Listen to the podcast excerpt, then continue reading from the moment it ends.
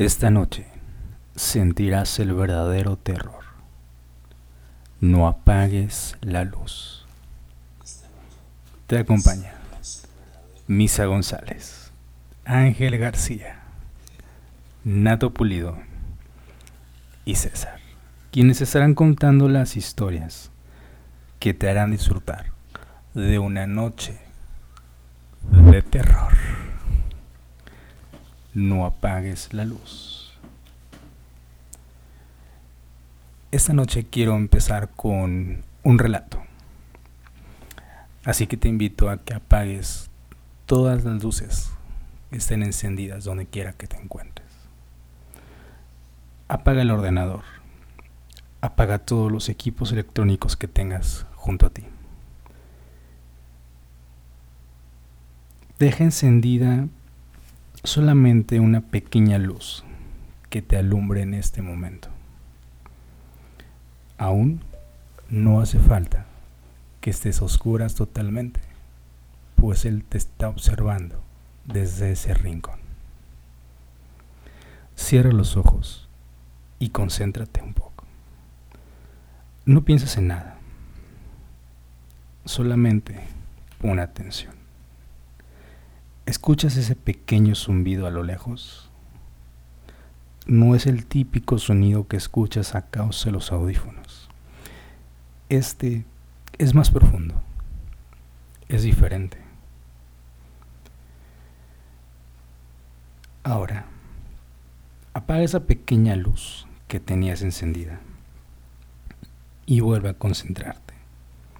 Ahora en los pocos ruidos que se escuchan en este eterno silencio. El zumbido está ahí, pero hay algo más. Una corriente de aire helada que te pone la piel de gallina y te hace estremecer.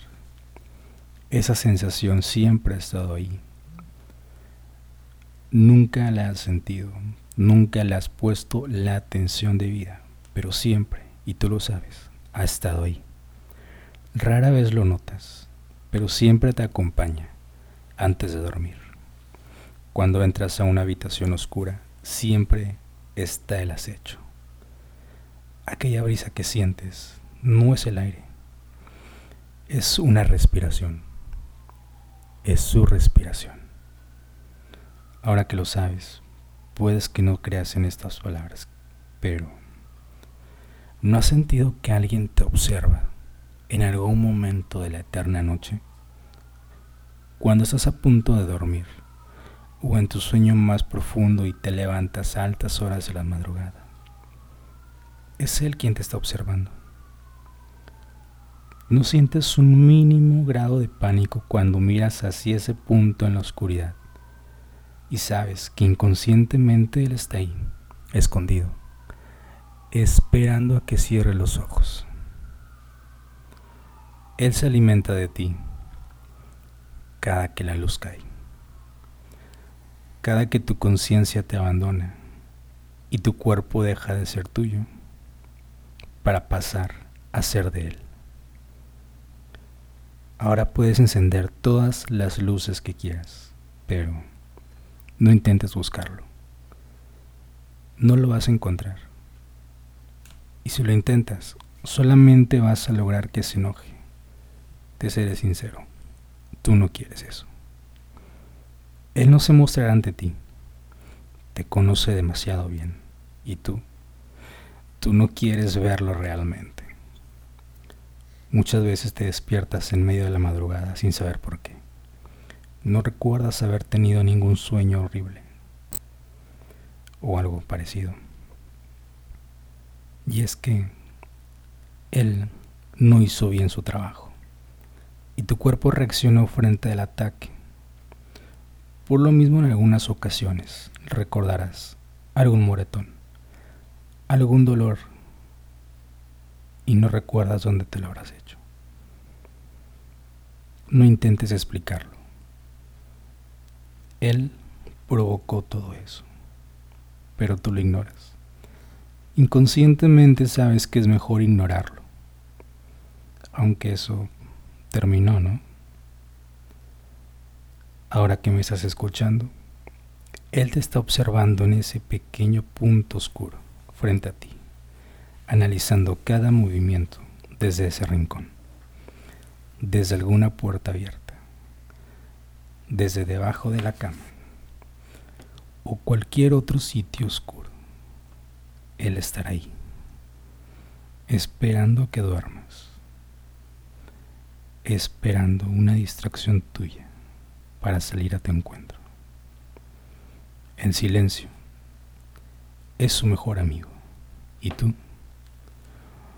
Tú eres su presa. No apagues la luz.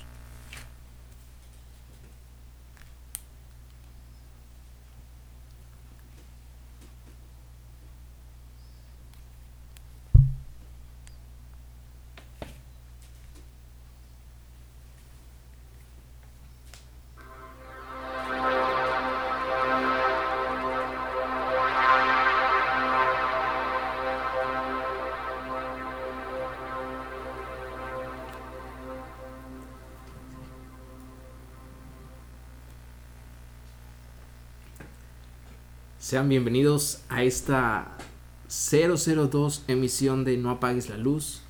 Te invitamos a que nos compartas tu historia, si tienes alguna historia que contarnos. El día de hoy vamos a tratar eh, varios casos de parejas asesinas, así como lo escuchan. Estamos a vísperas de festejar el Día del Amor y la Amistad y pues en estas historias también se encierran bastantes secretos de parejas, amistades asesinas, por ahí tenemos bastantes casos de personas que eh, siendo personas muy cercanas, amistades muy cercanas, pues toman la decisión de acabar con la vida de esa persona que admiran porque también son eh, fans de todos los éxitos que tienen esas amistades y pues terminan acabando con ese eh, gran admiración que tienen apagándoles la luz de su carrera, de su éxito. Si tú conoces alguna historia similar a esta, de alguna pareja que eh, suene en algún lugar donde habitas, de alguna amistad que conozca, alguna leyenda, algún mito, algún cuento, alguna historia verídica, haznosla saber a través de las diferentes redes sociales, Facebook, Twitter, Instagram, eh, y también no dejes de reproducir a través de Spotify arroba mgtv.oficial. Te estaremos leyendo desde este lado. Contáctate con nosotros y cuéntanos qué historia tienes para expresar. Nosotros te vamos a estar leyendo y la vamos a estar dando a conocer. Sí, eh, yo comienzo contando eh, algunos casos que fueron reales eh, a lo largo de, de nuestra historia y vamos a empezar con... Estas son parejas que muchas de las ocasiones se hacían pasar, actuaban como si fueran parejas reales. Eh, una de ellas es Raymond Fernández y Marta Beck, conocidos como Lonely Hearts Killers, los asesinos de los corazones solitarios. A finales de los años 40, Marta conoció a Raymond a través de un anuncio en un periódico y comenzó a sentir gran atracción por él. Poco después, Beck abandonó a sus dos hijos y se mudó a Nueva York para vivir con Raymond bastante mayor que ella. Se hacía pasar por hermanos y respondían los anuncios de corazones solitarios del periódico local. Fernández seducía y robaba a las mujeres. Se cree que entre los dos sumaron más de 20 víctimas, entre ellas una niña de dos años. Antes de ser arrestados, el 8 de marzo de 1951, ambos fueron ejecutados en la silla eléctrica. Es una pareja de las que tenemos aquí, que son como cinco. Y pues es difícil, bueno, imaginarse que quizás conoces a alguien. En este caso, él era el que seducía a las mujeres para después robarlas y asesinarlas.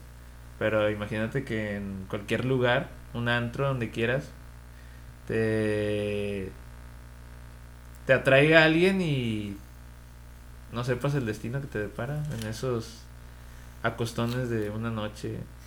Ahorita que está San Valentín a todo lo que da y los hoteles repletos. No, y más allá de todo eran parejas. Eran pareja. O sea, el grado de, de convencimiento de la persona para que su pareja acepte participar en un asesinato y ocultarlo. Que no nada más es él, y es fácil poderse ocultar una doble vida, que es lo que generalmente se ve, que solamente sea uno y sea una persona amable, modelo y tras la puerta siempre tiene, tiene algo, en este caso son dos. Pero eso podríamos decir que sí, sí es amor. Pues loco, sí.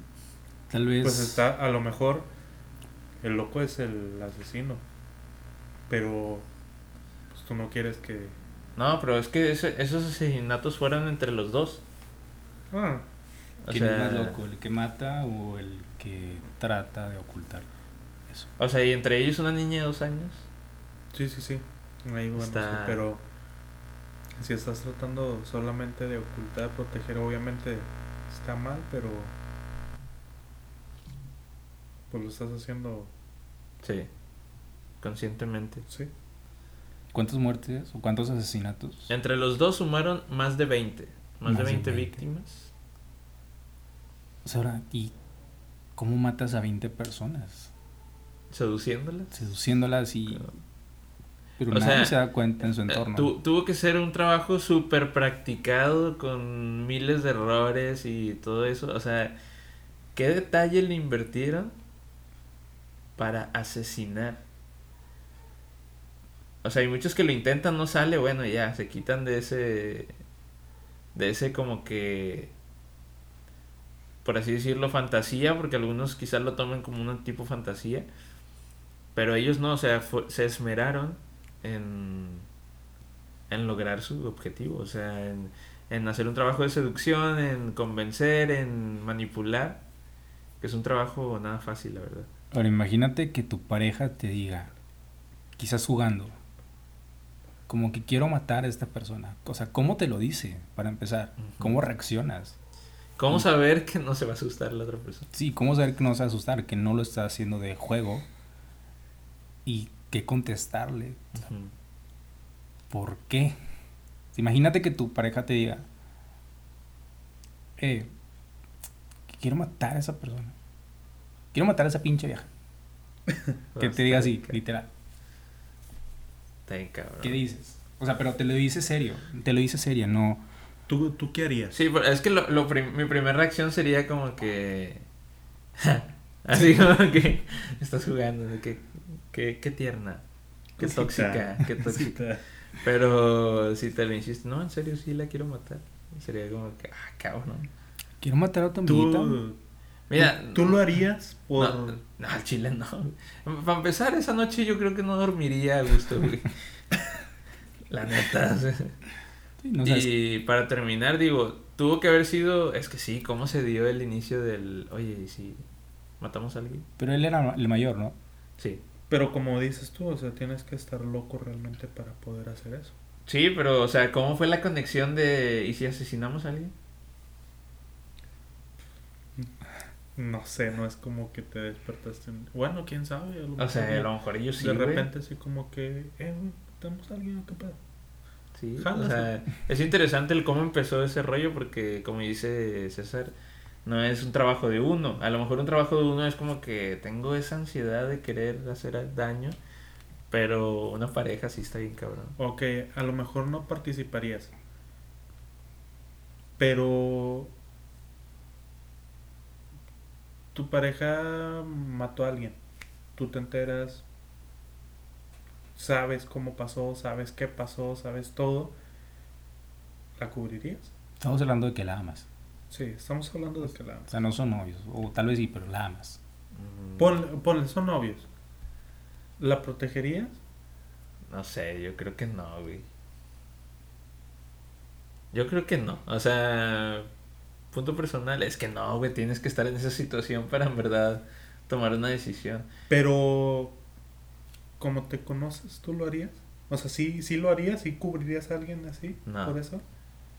Yo no.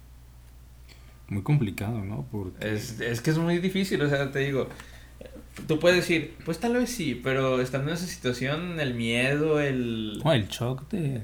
Porque Sí. te puede decir, tal vez, pero si la cachas en el momento en el que está eso con el cuerpo ahí, o sea, ¿qué haces? Yo siento que ahí sí te... Más que el shock es el miedo y tú aceptarías cubrirla o Ujú. cubrirlo porque, porque amas a esa persona. Ujú.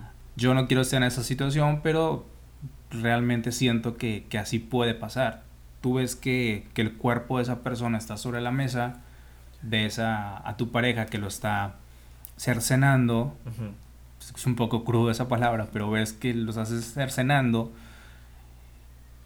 y tú te quedas en shock, no atinas a decir nada y es muy fácil que te pueda convencer de quedarte callada. Digo, si, si las personas se quedan calladas encubriendo otro tipo de delitos con personas que quizás no son tan cercanas como una pareja, siento que es más fácil que ahí acepten cubrirla.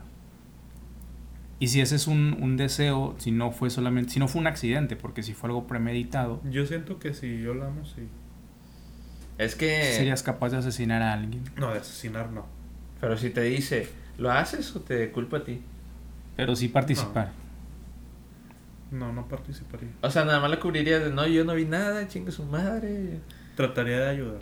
O sea, de... No, pero es que- No sé, no sé, pero no podría... ¿De ayudarla a salir de eso? ¿De ayudarla a más víctimas? Hay que aclarar eso. No, no, no, ayudarla a salir de No, pero es que, o sea, si estás en un punto en que la persona está asesinando, obviamente ella va a buscar la manera de que nadie la descubra. Por ende, te va a querer involucrar en algún otro asesinato.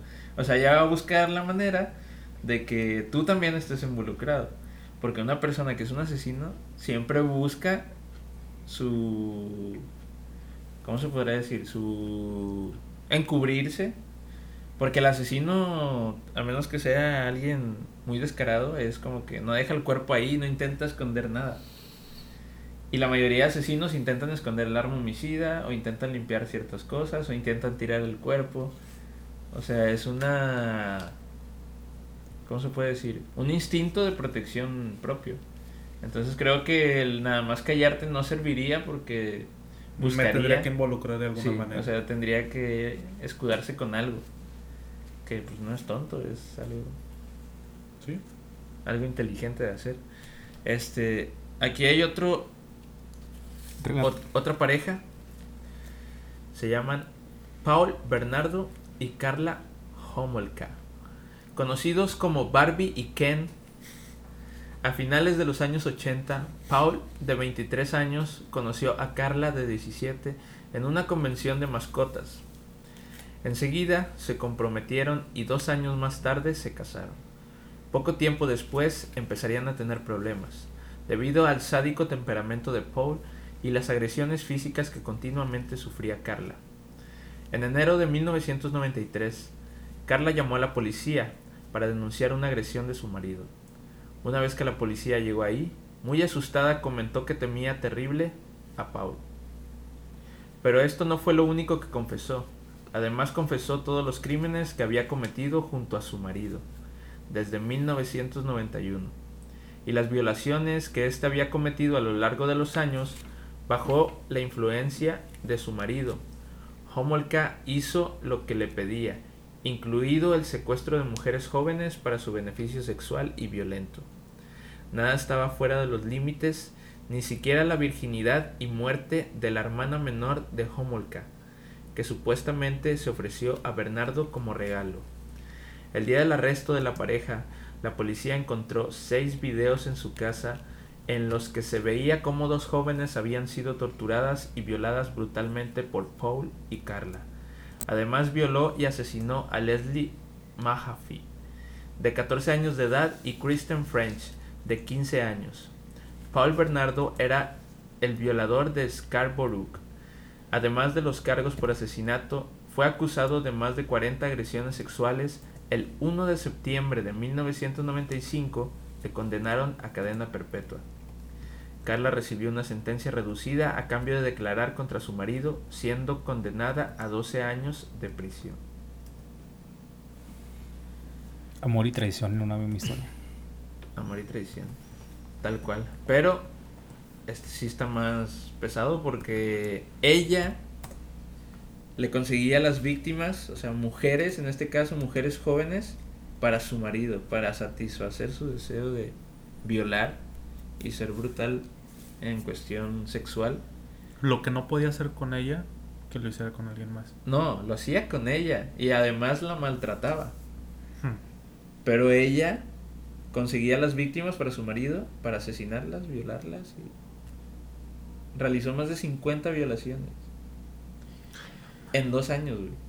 Ay, güey. O sea, O sea, casi cada, cada dos semanas mataba a alguien. exacto, casi cada dos semanas.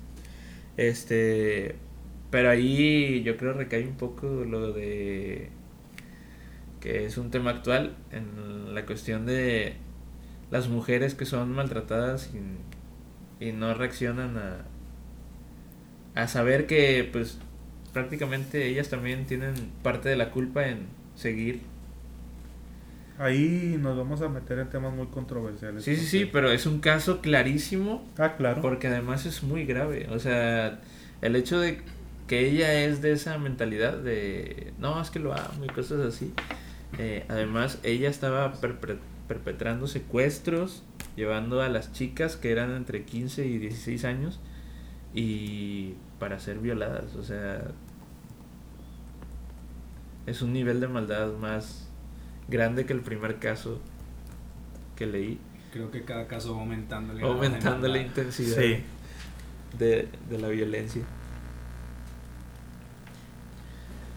Pues, Entonces, Eh, esas ¿Qué opinas, historias, Tu pareja Está- te dice, vamos a matar a alguien.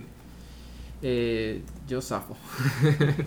o sea, pero como dice César, si encuentras a tu pareja que Eh, hizo un asesinato, ¿qué harías?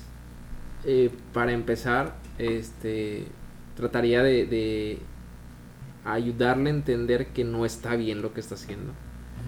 Para empezar. Y después, este, pues buscaría la manera de que aceptara sus culpas y se entregara.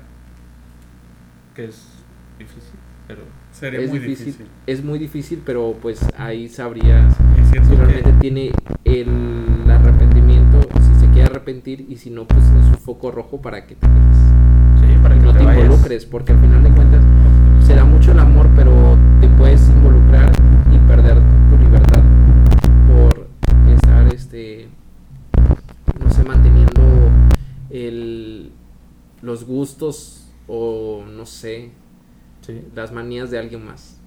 No, sí está muy creo. pesado y escabroso estos temas. Sí, mira, por aquí tengo una historia Ajá, mexicana chala. Eh, rencor y odio eh, fueron los motivos del asesinato de Aldo Sarabia. ¿Quién era Aldo Sarabia? Trompetista de la banda El Recodo. Era el año del 2014. El procurador de Sinaloa, Marco Antonio Higuera Gómez, detalló en las declaraciones de Almadelia Chávez, esposa de Aldo Sar- Sarabia, demuestra que le tenía al músico. El procurador de Sinaloa dijo que Aldo Sarabia ya estaba separado de su esposa Almadelia Chávez Guerrero y presuntamente llevaba una relación cordial. Ellos ya estaban separados pero tenían un contacto constante. De hecho, Aldo le marcaba ese día para avisarle de su llegada, explicó el procurador en una entrevista de radio. El funcionario agregó que tras subirse a la camioneta, Almadelia le pidió al músico que la llevara al recodo, cerca de Mazatlán. Aldo le entrega un ramo de flores, se sube y ella le propone que le lleve a desayunar a un lugar previamente donde se había puesto de acuerdo con su amante rumbo a la salida al recodo. Salen de Mazatlán cuando iban por el camino. Jair brinca de la puerta trasera de la camioneta hacia el frente y le dispara con un arma de 9 milímetros que nos dice Alma le dio que ella le dio para comprarla. Higuera Gómez señaló que desde hacía más de cuatro meses Almadelia tenía planeada la muerte de su esposo cuando conoció a Yair Alfredo Sandoval en Culiacán. Ellos se conocen hace cuatro meses. Él deja su trabajo en Culiacán y se traslada a Mazatlán para poder convivir con Alma. Aprovechan la salida del músico por cuestiones de trabajo, jueves, viernes, sábado y algunos días entre semana. De hecho, empiezan a hacer vida de pareja. Jair Alfredo indicó al procurador no conocía a Aldo. De hecho, en su declaración nos dice que la primera vez que vio al músico fue el día que lo mató. Jair Alfredo nos explicó en su declaración que su único contacto era con Alma, que ella le platicaba lo mal que estaba con el músico. Es decir, se hace la víctima en toda la situación. De hecho, en declaraciones de la esposa habla del rencor, cómo no tenemos eh, soportado en hechos que demuestren lo que ella dice. Solo que desde que conoció a Yair alimentó todo ese odio. Marco Antonio Higuera aclaró que la muerte de Aldo Sarabia no tiene nada que ver con la banda del Recodo. No fue una situación dirigida a la banda, fue una situación extramarital. No podemos decir que fue pasional, porque en este caso Aldo fue víctima de la pasión de su esposa y el amante. ¿Cómo ven esta historia? Es un rencor tan grande que envuelve a su nuevo amante en turno para ahora sí idear, planear la muerte de la persona que tanto odia. Amor u odio. ¿Cómo ven esta historia? Pero yo creo que le tenía un chingo de rencor, ¿no? De madre. Porque Está cabrón, ¿no? Es que, o sea, lo que se me hace muy interesante y muy. como que me. se me hace muy creepy. es el. la mentalidad, o sea. ¿Qué pensar? O sea, ¿por qué hacerlo y cómo lo planeas? O sea, ¿te causa satisfacción estar pensando en se va a desangrar de tal manera o lo van a matar de tal manera? Es lo que se me hace tan escabroso, tan Pues hay personas que sí les gusta eso. Sí, sí, sí, pero o sea, es interesante el cómo nace una problemática así. O sea, la raíz, ¿cuál es? Porque todos los asesinos deben tener una raíz, o sea, un, Claro. Un porqué, un, un detonador. Pero, Generalmente es el odio. Pues aquí se ve claramente sí, todo lo que sentía por él, que no era amor, pero cómo lo mantuvo eh, tan de cerca para planear la forma en que lo iba a, matar. Y involucrar a alguien más para que ella no fuera la directa, ¿no? La asesina directa. es algo bien pensado. Sí. Cabe mencionar que Alma Adelia se casó dentro de la cárcel. Entonces, ¿Y tú hijos? no tuvo hijos, porque ya no podía tener hijos, pero sí, este, cómo formula un asesinato de la supuesta persona que ama. No, está muy cabrón.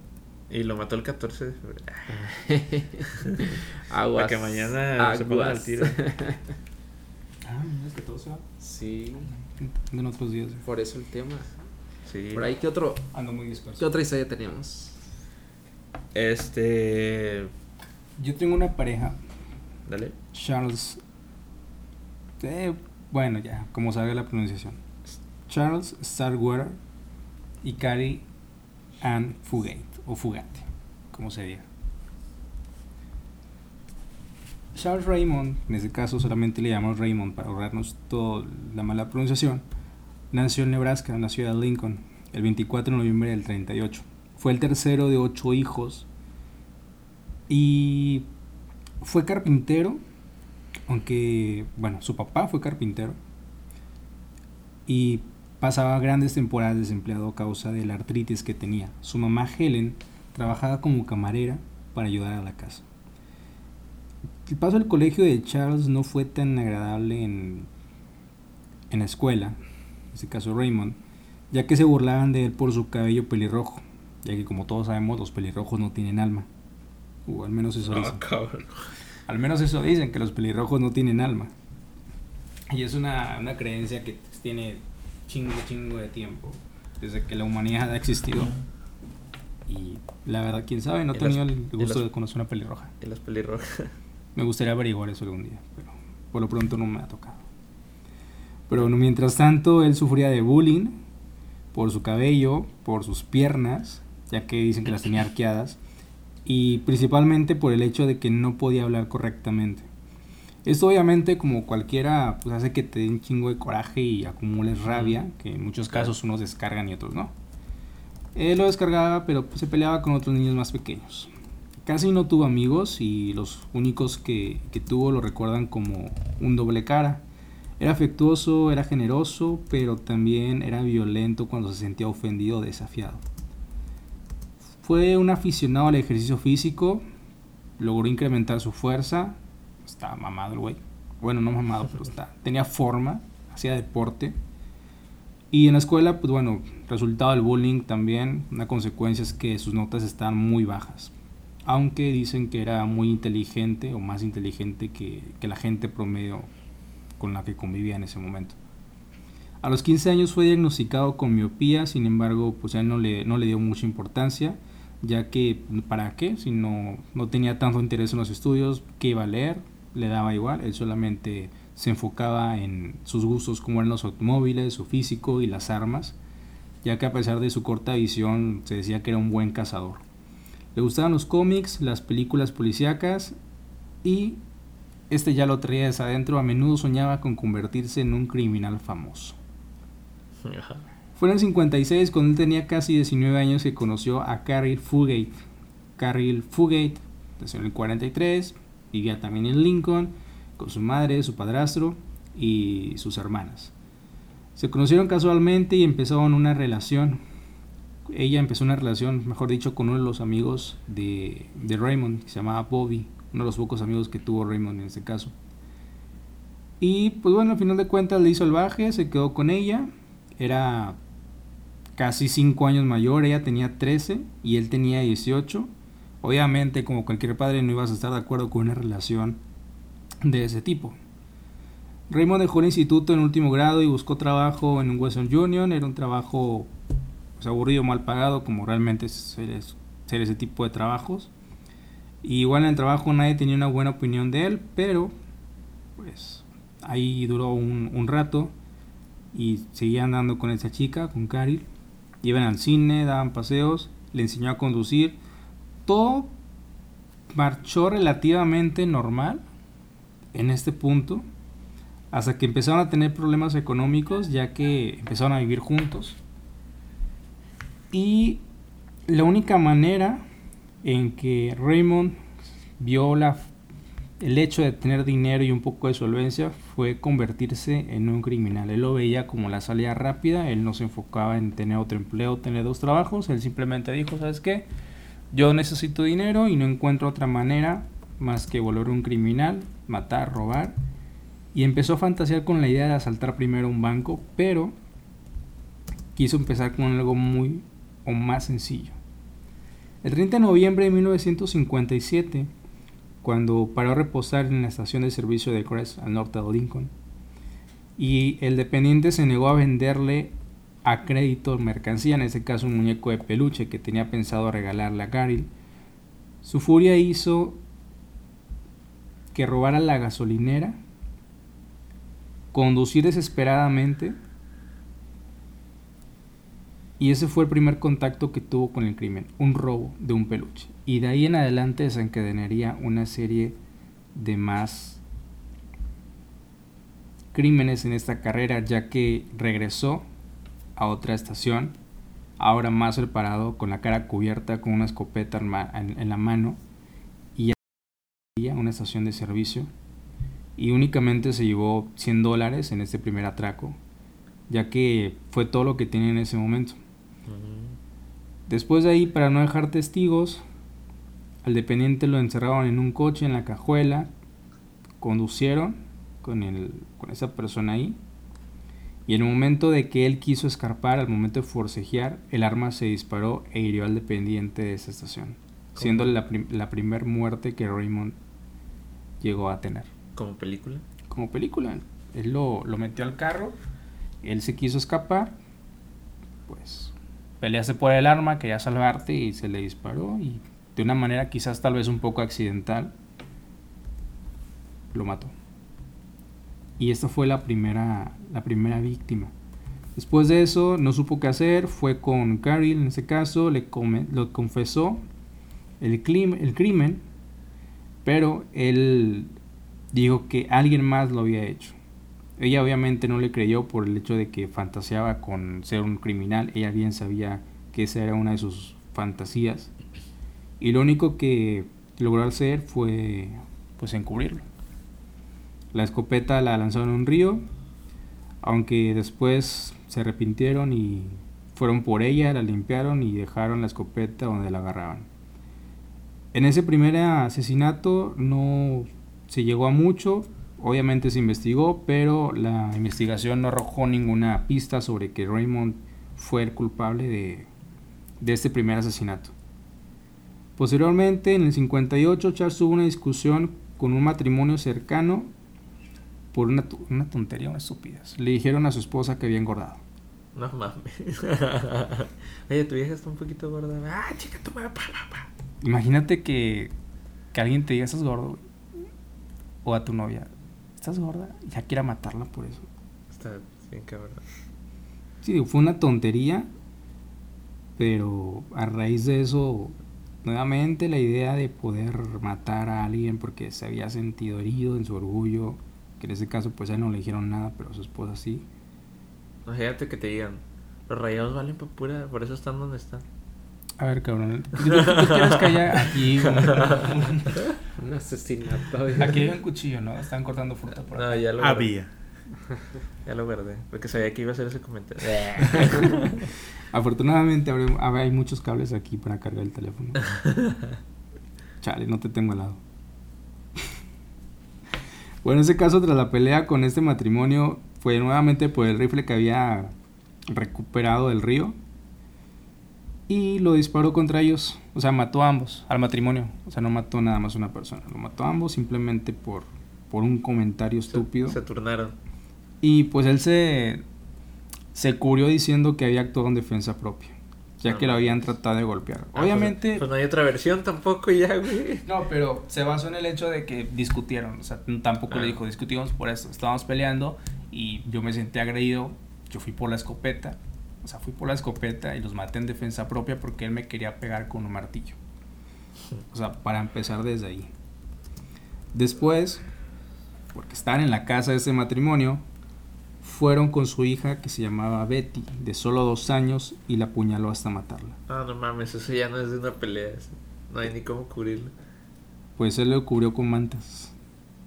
Le puso mantas para no verla ya muerta, para esconderla, limpió la escena del crimen y se fue.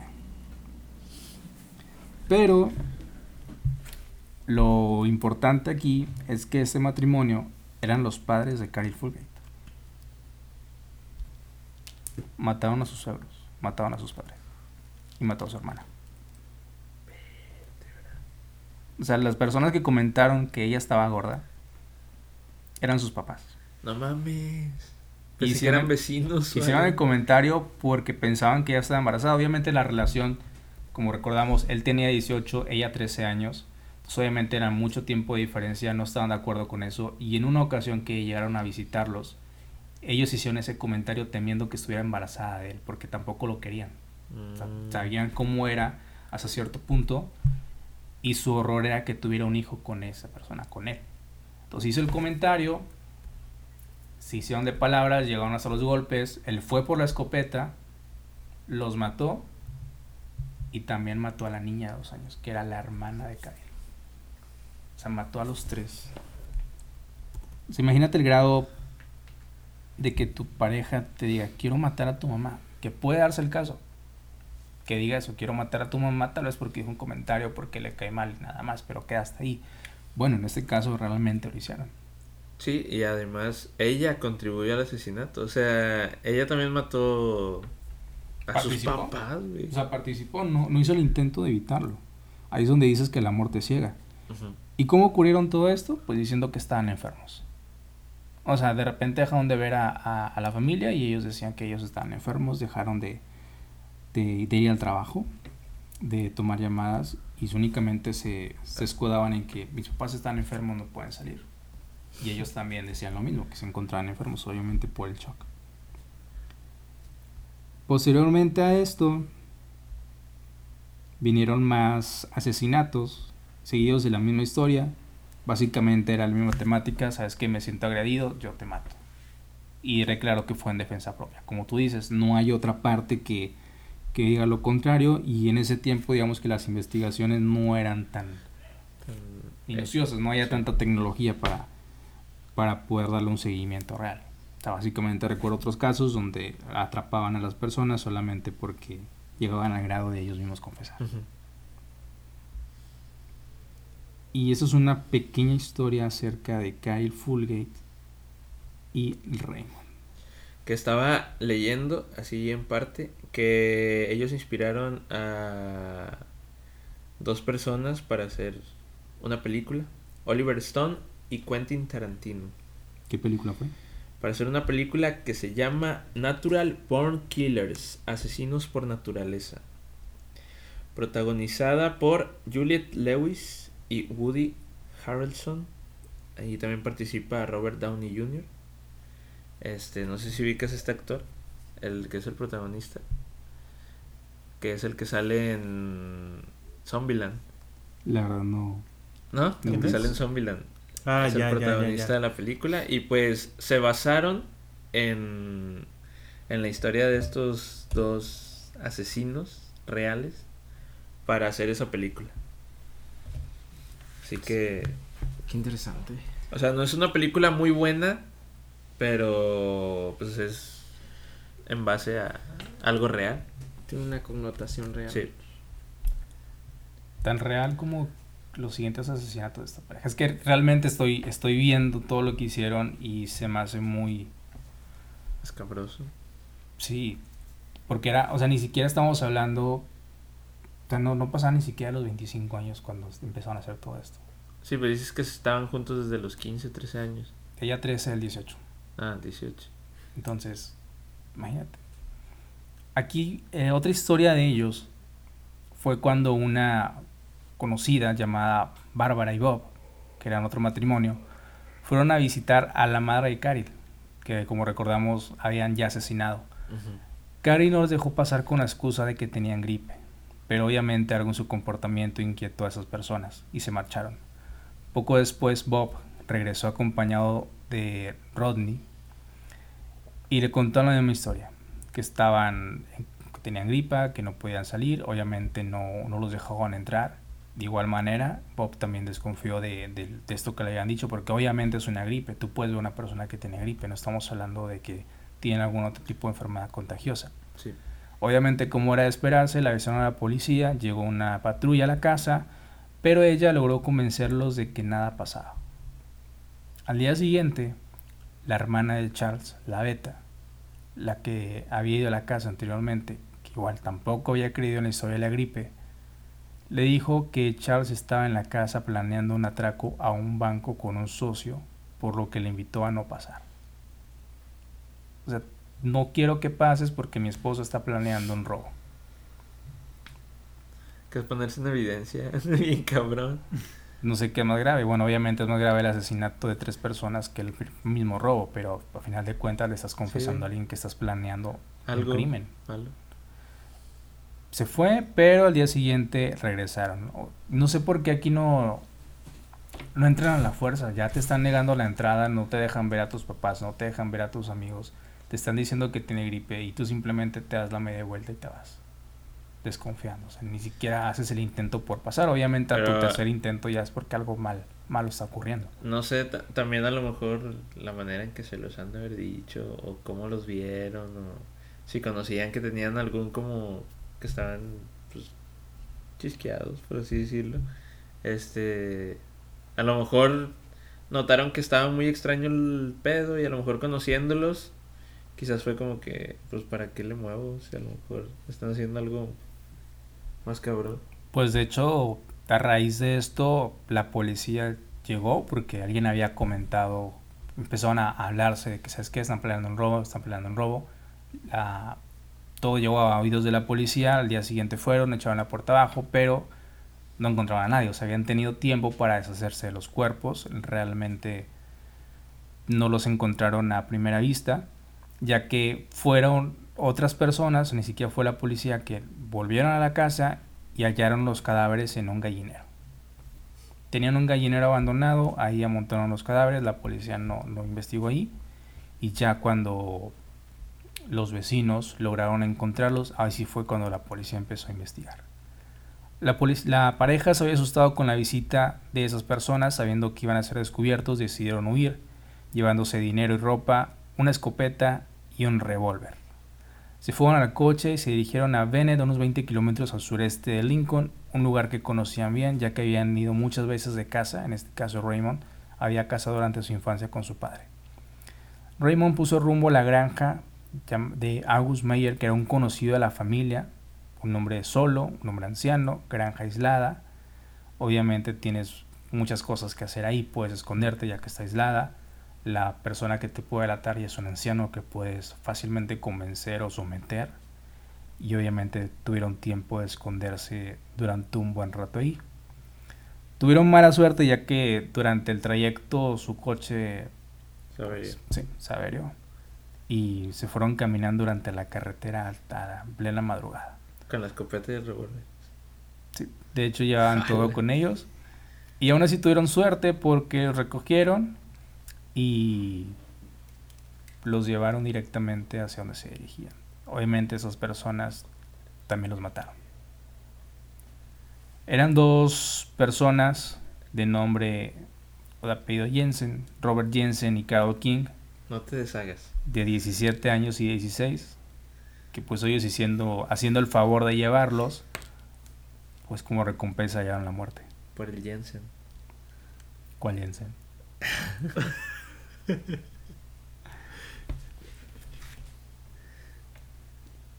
Por el holandés. ¿Cuál holandés? Ah. Ese ya es regio. Bueno, prosigue. Sí, con- Bueno, estas dos personas que todavía hicieron el favor de llevarlos fueron asesinados, madre. se llevaron su coche, se llevaron todo lo que tenían y se fueron a la granja. Imagínate el mesero, ¿eh? ¿qué va a llevar? ¡Pum! a la chingada. Mientras huían, tuvieron tiempo de planear un robo a la casa de Chester Lauer, un poderoso y acomodado industrial, Chester Chetos. Esa persona no estaba en casa, pero su esposa sí, y bueno, su doncella. Sí. Imagínate Su todo el dinero, su princesa, su doncella, su nana. Ambas fueron retenidas y posteriormente atadas, amordazadas y apuñaladas. O sea, ellos realmente tenían una fascinación con asesinar a las personas. Bastante. Ya, desde una discusión por una tontería como el pensar que su hija está embarazada, desde el hecho de simplemente hacerles un favor, como esta pareja de, Jensen, al hecho de encontrar a alguien en una casa que planeaba ser robada, que simplemente si tú la robas, obviamente llevas una escopeta, llevas un revólver, obviamente, pues simplemente con enseñarlos te dicen, sabes que llévate todo, yo, yo no voy a intervenir, no quiero que me mates. Y no solamente la mataron, sino también la torturaron, fue amordazada, entonces ya estaban escalando otro tipo de, de grado y obviamente pues llevaron también el dinero y la ropa, pero eran como la muerte misma, donde quiera que pasaban dejaban una estela de muerte y asesinatos. Se hicieron de fama durante ese tiempo en toda la región y la gente ya no quería salir. Obviamente estamos hablando de Estados Unidos y cuando hay una cosa de ese tipo la gente lo único que hace es comprar armas para defenderse y obviamente municiones. Y lo que hicieron fue eso, comprar armas, comprar municiones, esconderse en su casa. Y la Guardia Nacional, o sea, aquí ya estamos hablando de que la Guardia Nacional desplegó en la zona un operativo para ayudar a buscarlos. Y ya estamos hablando aquí de términos mayores, o sea, simplemente era una policía de condado, a un policía tal vez que te encontrás por ahí en otra parte. Ahora que la Guardia Nacional te esté buscando, ya estamos hablando de una cosa totalmente grande. Obviamente pues no se quedaron ahí, cruzaron a otro, a otro estado, cruzaron la frontera. Y fue cuando decidieron estar huyendo, cambiando de vehículos, siguiendo matando a las personas. Y así fue su historia durante un tiempo hasta que fueron capturados. ¿Cómo fueron capturados? ¿No dice? Obviamente dice solamente quiero hacer una pausa para ponerle atención. Pues. Está. Su historia sí estuvo bien para una película. Incluso para una serie es. O sea, está mal, pero. El modo en que vivieron esa etapa de. Bandidos, por así decirlo. Eh, sí daba para una historia tipo película como la que escribió Quentin Tarantino. Y. Pues está fuerte. Yo ¿Sabes no- la manera en que los atraparon? ¿Cómo? Se pasaron un semáforo. No mames. O sea, se pasaron un Ya había semáforo, escuchado esa historia. los agarraron por exceso de velocidad y fue la única manera en que los atraparon. O sea, pues simplemente algo tan, Tan, no sé si llamarle tan estúpido o tan simple. Sí, pues tan cotidiano. O sea, tan, tan, tanto tiempo planeando muertes y Te vienen a atrapar te atrapan de la forma más estúpida. Sí. Es algo muy curioso, ¿no? sí, Sí. pero te digo, está, está hasta bueno para una película. Sí, sí, porque es un final. Todas las aventuras que hicieron, o sea, empezaron asesinando en un lugar, después escalaron a matar a los suegros y terminaron en un viaje de huida eh, y dejando cadáveres muertos, eh, terror y todo el rollo. Así Sí, que, por aquí, este, así que es algo, hay- es algo interesante, pero pues, El giro de la historia es que sus abogados le recomendaron, ya que estuvieron atrapados, le recomendaron declararse loco, pero él alegó que no, que nadie se acordará de un loco. Y obviamente pues le echó la culpa también a, a su pareja. sí, Y como dijiste anteriormente en el, en el caso que comentabas, ella decidió declararse simplemente como víctima también y declaró todos los crímenes que él había cometido para lograr un, un acuerdo, un trato. sí, sí, pues es que súper, eh, Pues ni también. o sea, Digo, súper bien su, su estrategia, pero estúpidamente sí. fueron encontrados de manera diferente. De hecho, Bueno. una, una historia aquí en, en México, bueno, fue en Chihuahua. Fue de un locutor muy conocido llamado Ángel Roberto Ordóñez. No sé si alguien ya había escuchado esa historia. no. Este. ¿la vas a contar? Sí, sí, sí. Bueno, antes de que la cuentes, este quiero mandarle un saludo a Diana González que se puso en contacto con nosotros y por ahí si ustedes se saben la historia de Diego Santoy para que la vayan preparando este y sea contada después sí, sí, sí. de la del locutor asesino. Así es. Creo que es una historia de Diego Santoy y Erika Peña Cos, que, Que todos conocemos. a- y aquí en Monterrey, lo lo digo por Nato, lo vivimos de... Sí, La neta fue un hecho muy cabrón. Desde el momento en que la noticia estaba actual, así literal, de que Sí. ahorita acababa de pasar, todo el proceso fue muy... Yo lo recuerdo bastante. O sea, todos un- los estuvimos, todos estuvimos al pendiente. sí. Sí, es que ca- cabe sabíamos. mencionar que yo pregunté si se sabían la historia o la conocían porque nunca la había escuchado. No soy de acá, entonces este no conozco la historia y pues al, al leer esa propuesta de, de- de historia, pues me pasó, pa- me, se me hizo interesante.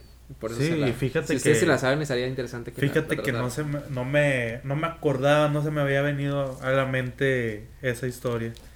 Pero el famoso asesino de Cumbres. También hay otro, ¿no? ¿Quién? Julio Castrillo. Ay, güey, no me suena. Julio Castillo. Castrillón. Castrillón. Son No. como que los dos icónicos, por decirlo de una manera, de, de aquí de Monterrey, al menos de los últimos tiempos. Entonces, vamos con la historia del locutor asesino Ah, y sí. después pasamos a la historia de eh, Diego, Diego Santoy. Santoy. ¿Vale? Bueno, como les comentaba, este fue un locutor muy popular en México.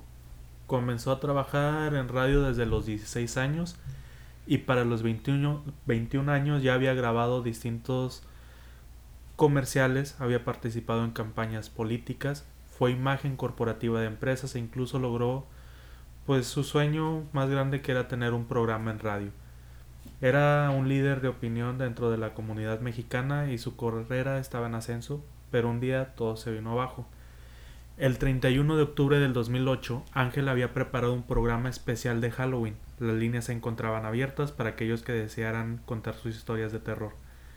Poco a poco, poco se imaginaría que una de esas llamadas cambiaría su vida para siempre.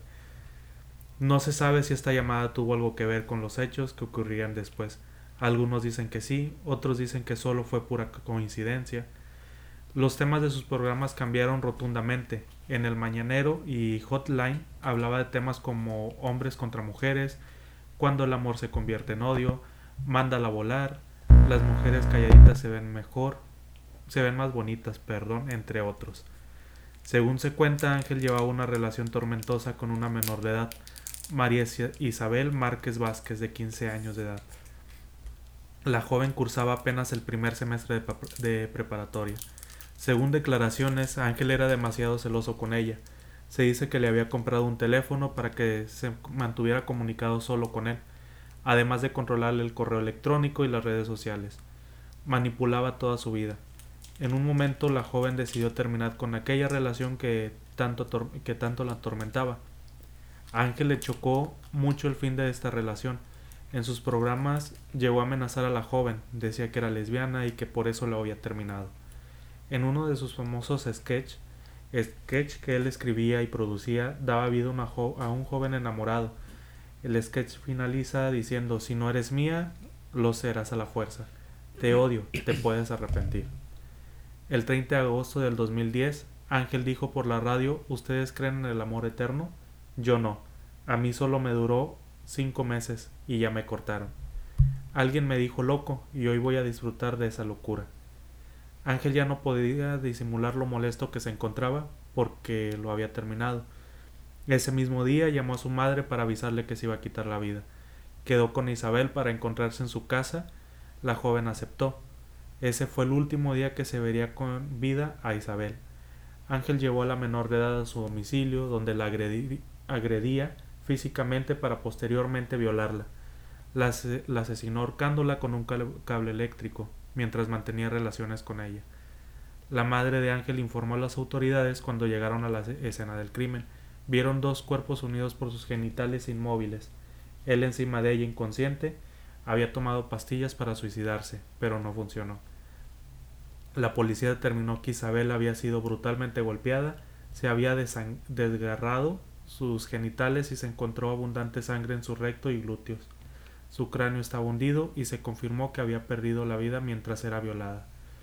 Ángel Ordóñez fue sentenciado a 30 años de cárcel después de, de, este asesinato. Él trabajaba en Chihuahua, tenía, creo, bueno, tenía dos programas, uno por la mañana, como ya mencionamos, el mañanero de 7 a 8 y media, en donde contaba chistes y tenía personajes caracterizados por él mismo que lo acompañaban durante la transmisión. Y por la noche tenía un programa que se llamaba Hotline, el cual tenía la dinámica de involucrar a los radioescuchas en un 90% jóvenes en temas cotidianos para este público como el primer beso, el primer amor, sexo, etc. Él trabajaba en una estación llamada La Nueva en Chihuahua. De hecho, la llamada que mencionamos, muchos meten esta llamada porque, como ya mencionamos, era un, una emisión especial de Halloween.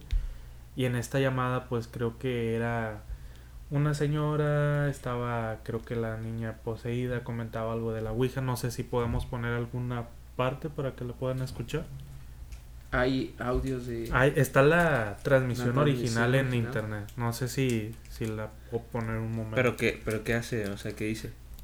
Pues él, le- ella, la mamá habla. se comunica al programa, le dice pues que su hija se está comportando algo extraña, que porque las habían encontrado creo en, jugando a la Ouija, algo así, no, no recuerdo bien, bien bien la grabación.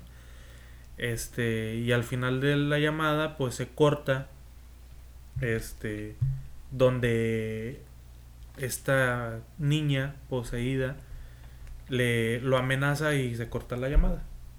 Y ahí termina esta grabación. Es una, si es una grabación larga. Este, igual nada más pongo un fragmento para que se lo escuchen. Pues pon donde se oye la niña. Eh, es que es un pedazo. A ver si, si por aquí podemos escucharlo.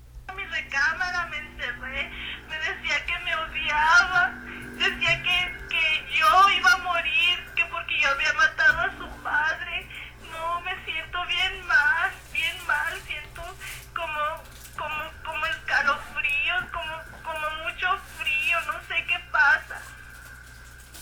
Victoria, se- señora. Está bien, señora. Señora, bu- bueno, pues parece que hemos, hemos perdido la llamada.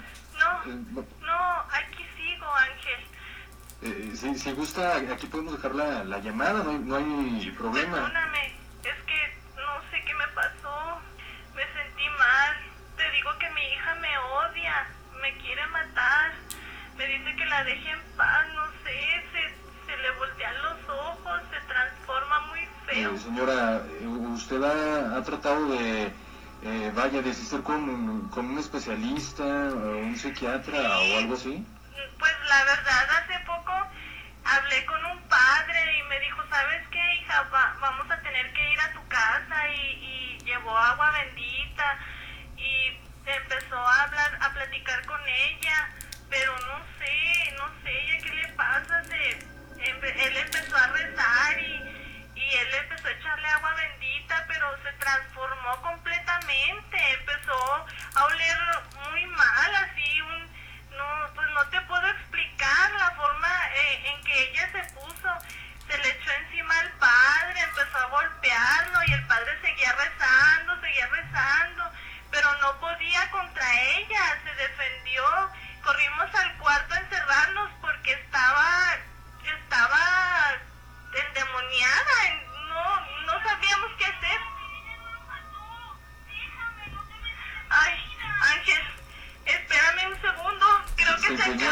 señora, miedo, Ángel. Ya no lo puedo soportar. Está bien, si gusta, si gusta ya, ya la, la conversación, señora.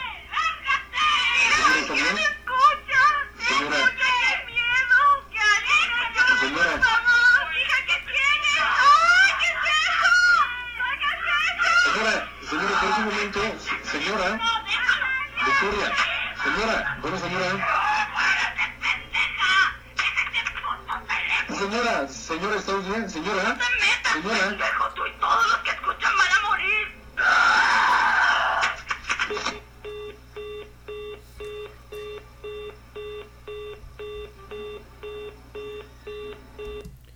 Bueno, esta es la, la llamada que, con la que vinculan el asesinato del 2010. Cabe destacar que esta llamada fue en el 2008. Este programa fue en la transmisión del 2008 y el asesinato se presentó hasta el 2010. Pero pues muchos dicen que después de esta transmisión, pues empezó a comportarse extraño, empezó a tener estos problemas después la, cuando terminó la relación y pues, aumentaron.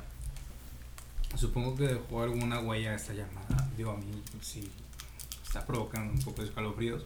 Ahora él, que escuchó toda la conversación, que está teniendo esa conversación y que vivió de primera mano todo esto, supongo que también le dejó algún tipo de secuela. Pero dos años se me hace mucho tiempo. Sí, sí, sí, es mucho tiempo. o sea. esto. No, es en él en ningún momento dijo eso. es La gente empezó a especular, lo, lo vinculó. Pues de hecho, o sea, fíjate, a nosotros nos causa un poco de como escalofrío. Pero estamos predispuestos a que vamos a escuchar algo así. Pero él, que tomó una llamada sin esperar lo que iba a pasar en la llamada, creo que le debió haber impactado de una manera más fuerte a él. Igual estaremos dejando el link de ese video para quien quiera escuchar completa esa llamada. Ahí la pondremos en, Los en- comentarios. en los comentarios para que la puedan ver. Pueden escuchar. perdón, Escuchar. escuchar. Yo no me aventaría a escucharla toda. Igual les- Fíjate les- que ya la escuché toda. en- está.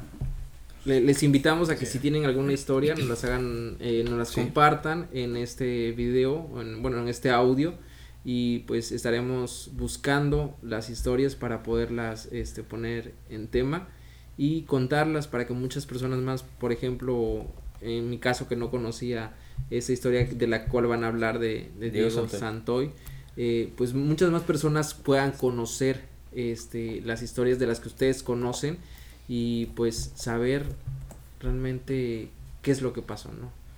Quizá no a ciencia cierta, pero conocer las versiones que hay sobre las historias, pues sería muy interesante, ¿no? Sí, eh, esta historia de Diego Santoy Riverol, este... El La asesino verdad- de Cumbres. A todo, el asesino de El Cumbres. famoso asesino de cumbres.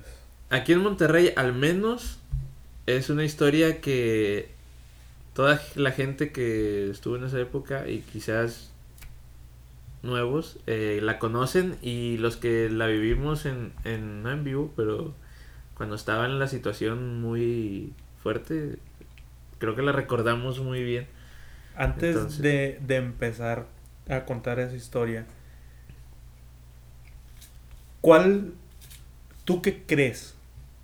¿De qué? Porque todo en ese momento muchos se pusieron a favor de uno o del otro. Sí. Tú viste la historia, viste los careos que se llevaron a cabo, viste todo. Obviamente todo lo vimos desde afuera, pero ¿cuál fue tu, tu opinión? O sea, para ti, ¿qué, qué fue? Diego Santoy es inocente. Es que ¿Quién fue realmente para ti el asesino de Cumbres? Erika. Erika.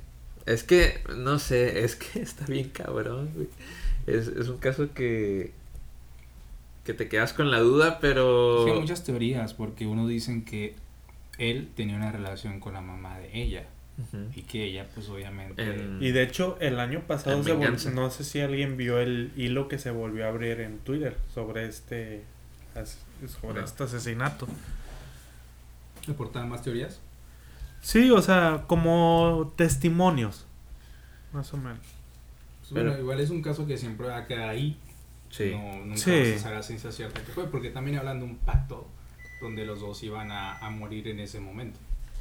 Bueno, eh, ¿cuál es la historia? Vayanla contando y ahorita vemos. Este. procede?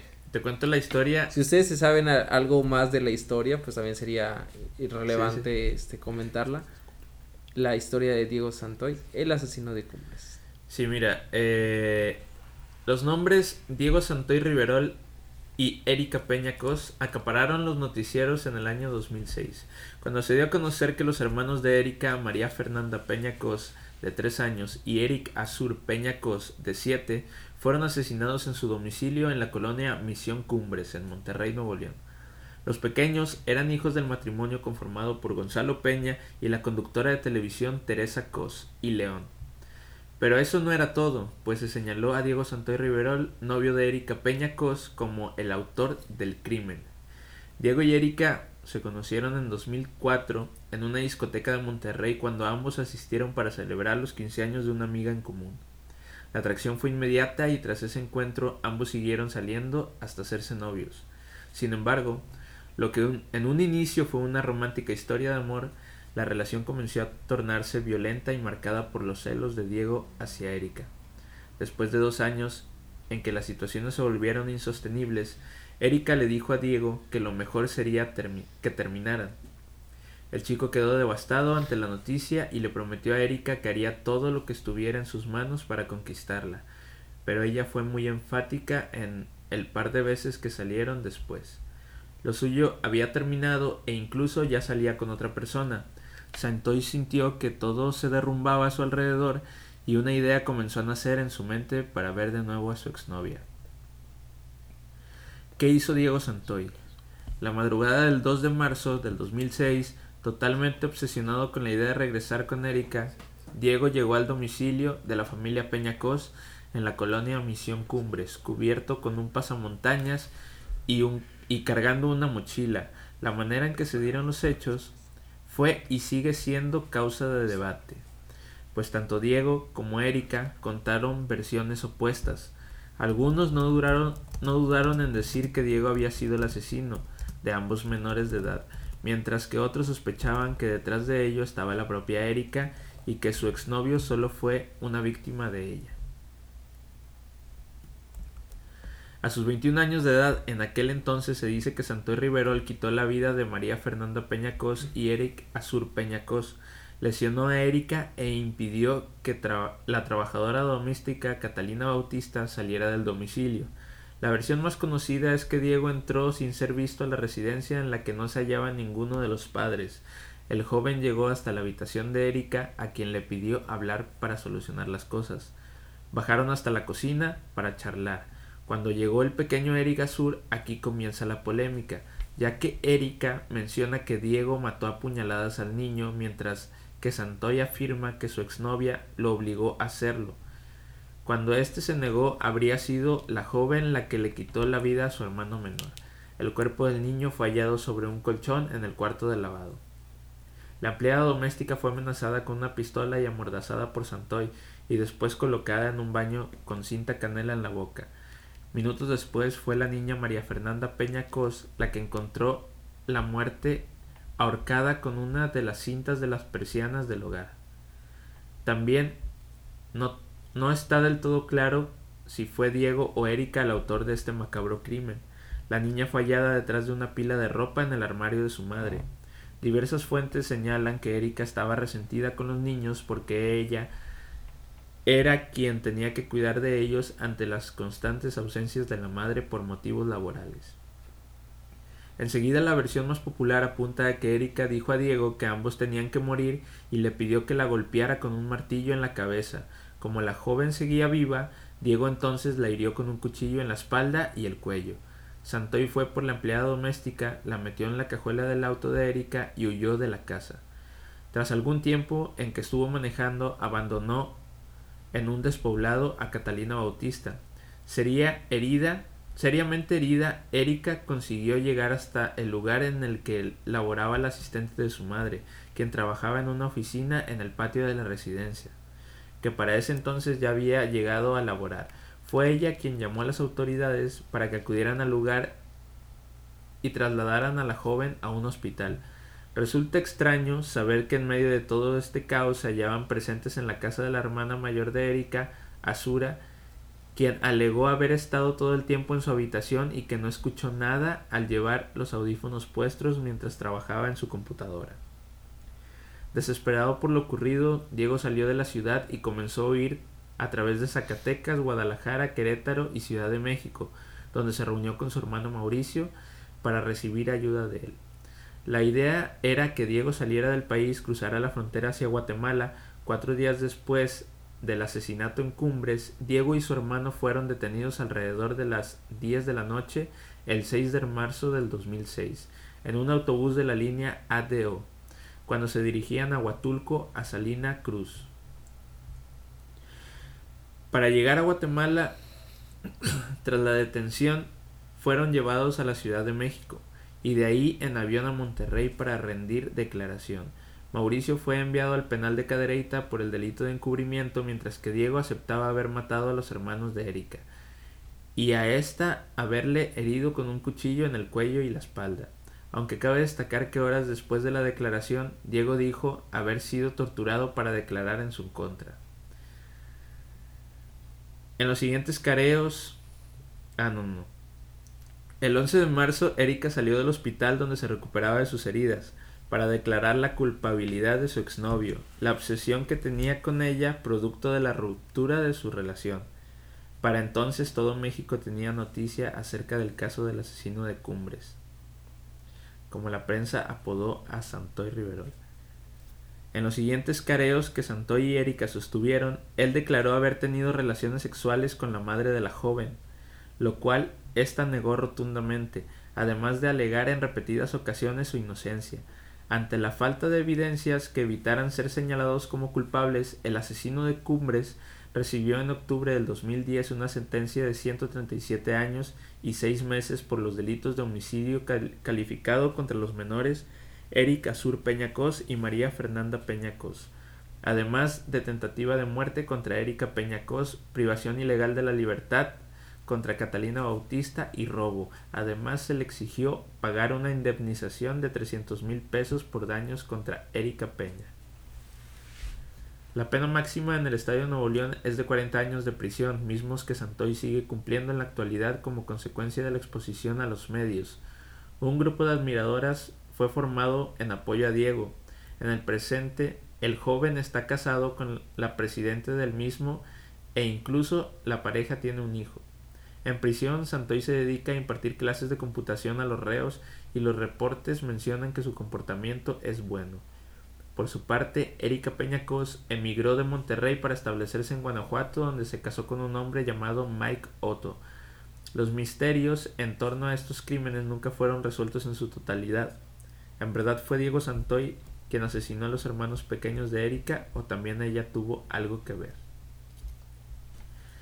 Siento que los dos tuvieron algo que ver, pero Estuvo muy, está, está muy interesante. Porque está una trama muy enredada. Ya que, por un lado, eh, se le puede culpar a él por el rompimiento que tuvo con, con una chava, ¿no? Por otro lado, si la chava se enteró que tuvo este pues contacto con la mamá, Y Pues cabe también- destacar que la familia era conocida en... La mamá. La mamá era conocida aquí en Monterrey porque salía... En- En- Era, era. ¿Cómo se daban los llamaba? horóscopos. Daba los horóscopos. Pero era lo que es Viva la vi ahorita, pero el programa anterior. Es que se llamaba Con, Con clase. clase. el Con mañanero. clase. Sí, o sea, era de revista, pero ella daba los horóscopos y era muy conocida. Es muy conocida, o sea, sí la conocen todavía. Este, entonces fue un caso de el puro apellido Cos ya era como que llamaba demasiado la atención porque de volada sabías que era ella. Es un apellido poco común, Sí. entonces Aparte de que durante las investigaciones hubo muchas incongruencias. De hecho, sí. la casa creo que al día siguiente de los asesinatos La ya la habían limpiado. sí. O sea, no ni siquiera dejaron recabar pruebas al 100. Y había un chingo de sangre en la casa, o sea, No, pues imagínate si los padres de, de sabían que quien había sido la asesina de los, sus hermanos, pues Aparte obvio no querían que- que fuera a la cárcel, ¿no? Sí, claro, o sea, no, y, y la morra, o sea, pero en sí tampoco eran sus hermanos, creo que eran medios hermanos de Medios ella. hermanos. sí, ya después Bueno, empezaron a que, sacar. que el realmente medios hermanos se le dice cuando es por parte del papá, ¿no? Comparten padre, pero cuando son por parte de la madre, Son pues son hermanos. hermanos, como tal. Bueno, es que aquí creo que se utiliza para los dos, ¿no? Para los dos casos. No, es que lo correcto es ese. Sí, lo Sí. correcto es eso, pero creo que todos lo utilizan para Sí, o sea, está mal dos. utilizado, pero sí. es la referencia. Sí, sí, sí. Este. En un principio, pues dicen que Santoy fue el que apuñaló a los, a los niños. Después, en los careos, que Es él que- decía que ella era la que los había apuñalado. Sí, es que se cuenta la Se noticia. contradijeron mucho. La noticia trascendió. Las primeras noticias que nos daban era este muchacho asesinó a, la- a los niños de la familia Peñacos. Esa era la noticia principal y duró, yo creo, ¿qué te gusta? Unos dos, tres días así de que era él, era él, era él. Pero cuando lo capturan y lo tienen en la cárcel, él confiesa, pero al siguiente día, o creo que los dos días, el chavo dice, ¿sabes qué? No, o sea, yo fui obligado y ella es la que asesinó a sus hermanos, haciéndolo así, así, así. Y entonces ya empezaron a meterse los medios y dijeron, bueno, vamos a hacer careos. Y se televisó el careo, ella y él, así con la reja en medio y hablándose cara a cara de, no, diles que tú asesinaste a tus hermanos. Y la morra de que no, que no sé qué, tú. Y, o sea, fue un, una imagen que no sabías a quién creerle. O sea, la otra morra así, casi degollada, con la herida aquí, con toda, toda parchada donde la habían herido y eso.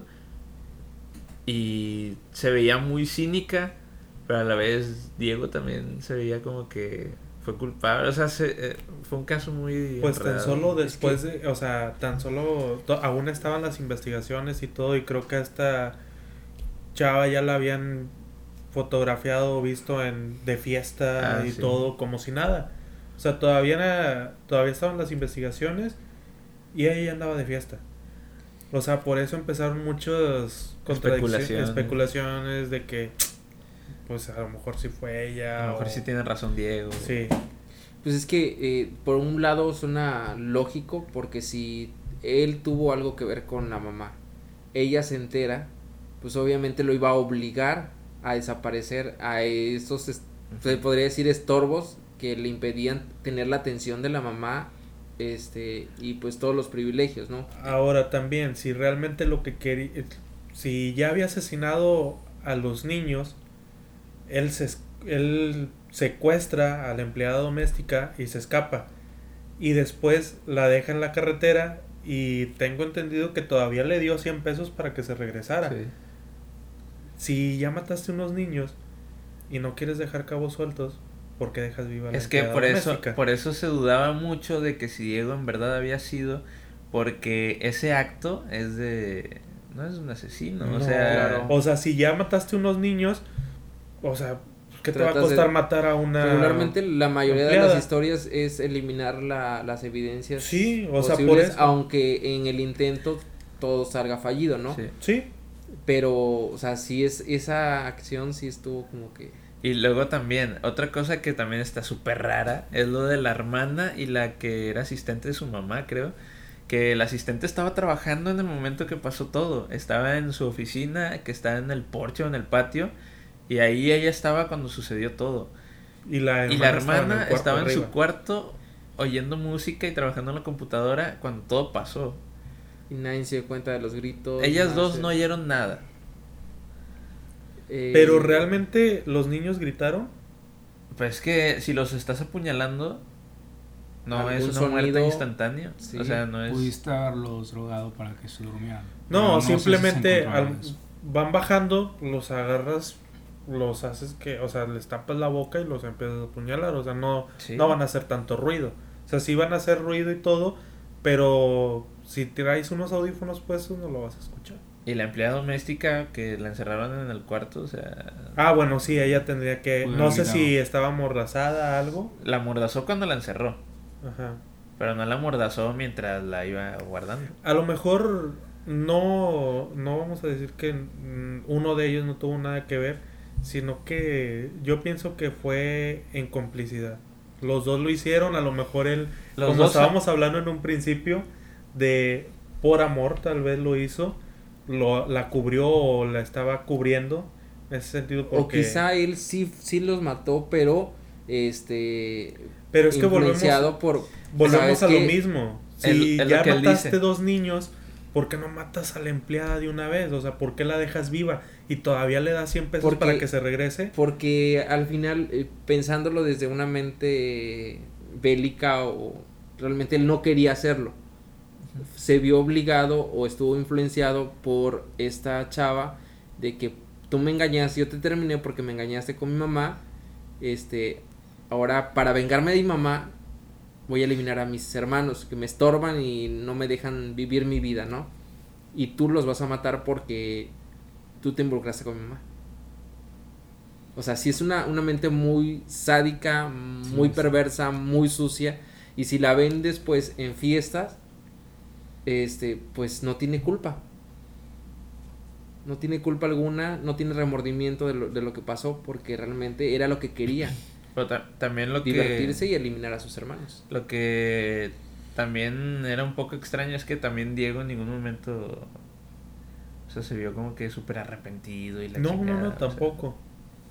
fue muy serio, pero no en el plan de, no, es que yo no quería. O sea, es que no, es de las dos partes no sabes ni... Está- el misterio está ahí. Lo puedes Sí. ver y puedes ver las grabaciones de cuando se cara- careaban y todo el rollo y te vas a quedar igual así. de que- No Sí, te- sabes realmente que... Pues ahí nunca... Y la a historia, la historia de él, ¿cuál es? Porque Que- también tiene que haber una, una Sí. historia paralela donde este dicen el por qué, ¿no? Es que él dice que él sí mató al niño y eso, pero que él no lo terminó de matar porque pues él no quería, que la chava fue la que, como vio que él no lo hacía, ella actuó. Y que después a la niña también, ella fue la que, él le ayudó a matarla, pero fue influenciado por ella, es lo que él dice. Sí, dio la versión de que fue como Sí lo hice, reclamó pero una falta de cariño de él hacia ella y que ese fue un acto de amor que él, que él tenía que hacer para demostrarle a ella que realmente la amaba. Y en la otra versión que dio después fue que fue una venganza porque se acostó con su mamá. Sí. Pues es que de hecho dicen que la idea era un pacto, del pacto era matar a los hermanastros, ya que al tener estos hermanastros la herencia sería dividida en cuatro en lugar de dos. Y que eso, que esa era la intención entre Erika y Azura, que fue la que estaba arriba, que no se dio cuenta de nada. Dicen que esa fue la otra intención por la que Y luego hizo. también alrededor de eso se hizo un club de fans del chavo y Sí, todas- es, es que se hizo muy famoso. de- todas enamoradas de él y la chingada. Y la lo querían ir a visitar a la cárcel. De hecho, afuera con pancartas y todo del penal. Sí, o sea, están las noticias y todo. Sí, suena- Estaría interesante una, un- una película de, de esa historia, ¿no? Se casó con Sí. la presidenta del club de fans, de hecho. De hecho, está- sí, pues tiene un hijo con Con ella. Qué interesante. Y el vato, pues yo creo que debe ser de los más famosos.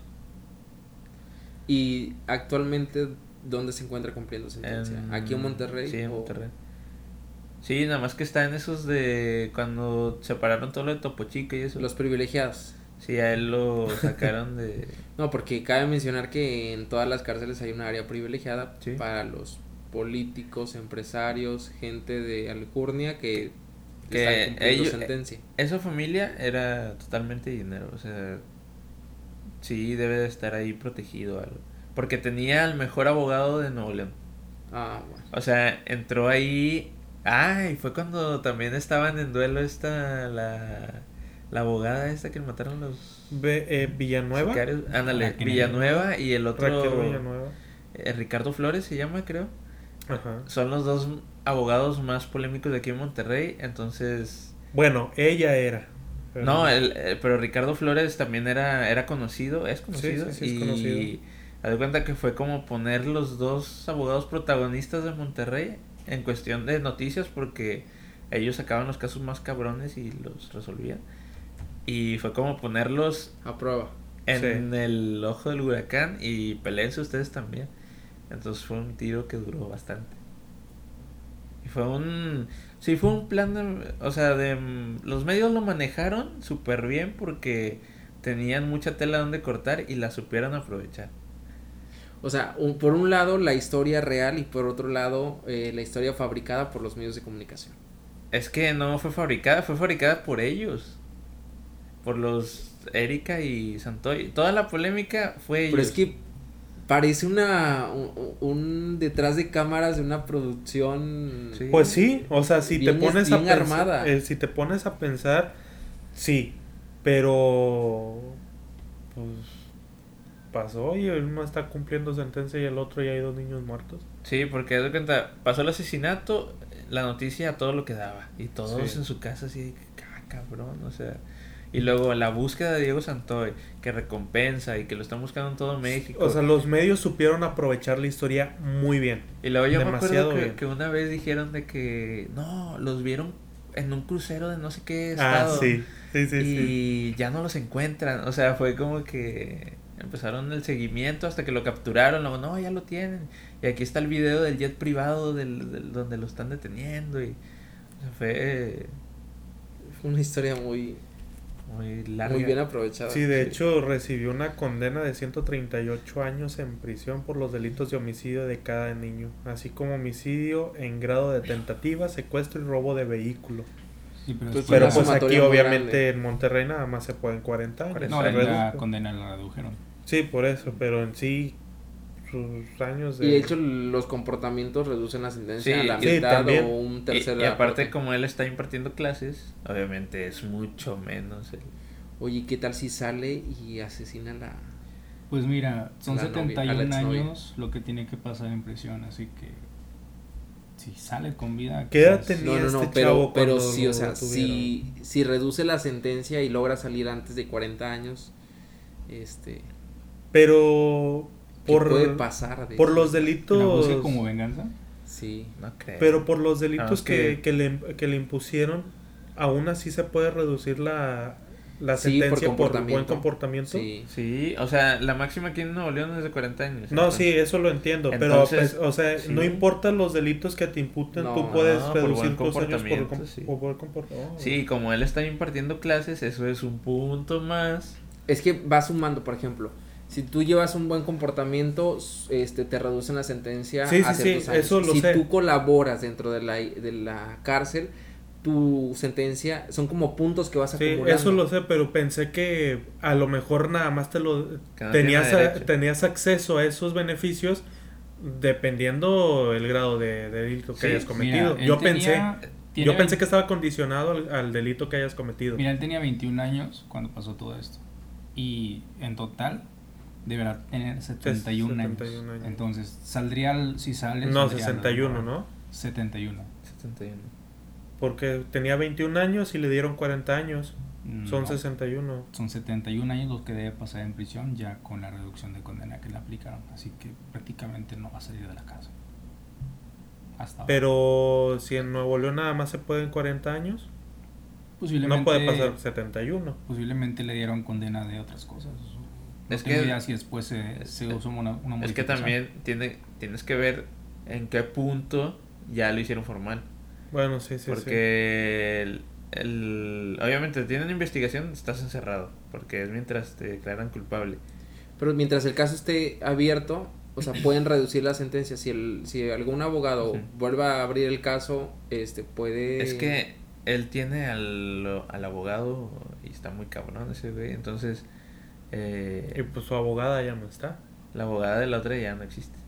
Ya fue, la, la asesinaron, pero es que ella... Convenientemente. Es que No, pero fíjate que es- eso pasó después, ¿no? Es A que la ella, ella era abogada de gente fuerte y... gente de poder. Sí, o sea, Sí. sa- sacaba gente que quizás sí era culpable, pero ella era muy buena abogada. De hecho, en su... O muy buenos contactos. Sí. De hecho, Porque en su realmente- oficina recibió un atentado. De hecho, aventaron granadas y... Sí. Antes de Es que la que- mataran. Los abogados, o bien este, se conocen la ley al derecho y al revés, pero lo más probable es que sepan cómo manejar los hilos del títere. Sí. Entonces, eso es lo más probable. Ah, no, y el tiro estuvo bueno porque el otro, el, el otro abogado también es... Es del- de, los pesados, Sí. ¿no? O sea, casi el mismo historial. Qué historia, qué historia tan más, tan más interesante. Sí. Este, no la conocía y pues la verdad es bueno saber de nuevas historias. Está, está muy interesante, muy enredada y es una verdad que, que pues realmente nunca vamos a saber más que ellos. Ellos, dos son los que saben la verdad. Sí, pero para creerle a uno está bien cabrón porque el otro... no le crees al otro. Igual, No. Le crees a uno, no le crees al otro. O sea, solamente cada uno sabe su verdad. Sabe cómo estuvieron las cosas. igual hasta que fallezcan o cuando estén a punto de morir es cuando van a revelar algo, si es que algún día lo hacen. Y si es que Sí, sí. todavía causa revuelo, que... Te apuesto que Pues todavía causa, güey. Sí, sí, sí, aún sigue causando. ¿A cuántos años que Porque pasó eso? igual, igual 10 en- años, ¿no? Veinte- Más de 10. 11 años. Igual en todo esto para poder hacer una este reducción de sentencia muchas veces los abogados lo que hacen es de que eh, por el tiempo que tienen para poder reabrir el caso este pues se contactan con gente que está en la cámara de diputados para mo- hacer las modificaciones de ley entonces de esta manera truquear y reducir las sentencias de las personas que le interesan que salgan antes. ¿no? Pues puede, puede haber algo interesante ahí. Al final, este, hay cambios de Cámara de Diputados cada, aquí cada tres años o cada cuatro, Eh, cada tres. cada tres. Este. Bueno, con, con ellos se usa mucho el meme de. Este. Se ponen a ellos y se pone a Panini y a Carla Luna. Ah, ¿a poco son ellos? Sí. He visto los, los memes, pero no, no sabía quiénes Sí, eran. son ellos, son son- ellos. Mira Ellos nada son, más. son los de la foto, eh, por eso del Día del Amor y la Amistad. Pues es Oye, esta pero foto, qué, ¿no? qué Sí, cruel la, es, la es familia, la, ¿eh? Es esta. la famosa foto esa. Es esa. Son ellos. Sí. Sí. Sí he visto la foto, pero no, no sabía Sí. de quiénes, quiénes se trataba. Eh, A ella, nomás que ahorita tiene una cicatriz aquí. Ah, la misma, no. pero con cicatriz. la misma pero con cicatriz. A lo mejor no la reconoce. Pues bueno, Pues nos bueno. vamos, ¿no? Este, por ahí nos piden la que hablemos de la casa de Arranberry. No, ya. se Igual y chingaron, puede ya se ser en la próxima. No, no, en la próxima. No, en la les próxima- comento, en les la comento porque emisión. estuvieron este aquí poniendo comentarios. Entonces, para que la próxima este se hable de la casa de Arranberry. Está en el centro, ¿no? Sí. Así es. De Se- hecho, ahorita te sellada. preguntaba que, que si la conocías, porque me decías, es que están diciendo, le digo, sí, pues sí, la conoces, No. me dices, no. No, no la conozco. Este, pero pues ya la, igual, de aquí a la otra semana te puedes informar y Poder para a que... visitar. No se puede, visitar, ya no se puede puede. ¿Se puede pasar a- por ahí? No. A, Ah, por la calle puedes pasar, pero ya la casa está bloqueada totalmente. Anteriormente sí a Cristian podía. Mesa lo corretieron por Policía quererse meter. por quererse meter. Está grabado. En serio. Sí sabes quién es Cristian No. Mesa. El uno que sale con Franco Escamilla. Sabes quién es No. Franco Escamilla. Sí, sé quién Ah, perfectamente. Es que tienen, tienen muchos famosos aquí, oye. Y sí. sí. No, pues es. ya la próxima semana estaremos hablando de la casa de este, ¿cómo se llama? Aníbal Aníbal Lecter. Ah, sí, fue inspirada con un doctor. Sí, aquí. o sea, Sí. de un doctor de aquí en Monterrey. Y hay otras leyendas de barrio antiguo de gente que empalaba personas. y Hay todo eso. muchas leyendas aquí en Monterrey. Tomo el- el hecho Y en la independencia imagino que también un chingo. Ahí más, güey. Ya Y sé. actuales. Cerra ventana también. Uy, Y, y actuales. y Y sí. actuales. Cierra ventana, todo ese pedo. Bueno, pues ya despedimos el programa. Nos vamos. Nos vamos, nos vemos la próxima semana en otra emisión de No apague la luz. En esta emisión nos estuvo acompañando César Marín, Nato Pulido, Misa González y su servidor Ángel García. ¿Pero por qué los lees? Y no se, ¿Qué, leo, güey? Y no se olvide. Es que tengo que leer el gafet porque no me acuerdo. No se olviden de compartir sus historias si tienen alguna que quieren que pongamos a la mesa, que platiquemos, que, que desempolvemos de, de la caja de recuerdos, pues sería muy importante pues que en las siguientes emisiones poderlas comentar, ¿no? Así es. Esto es No Apagues la Luz a través de MGTV. No apagues la luz, que él te observa.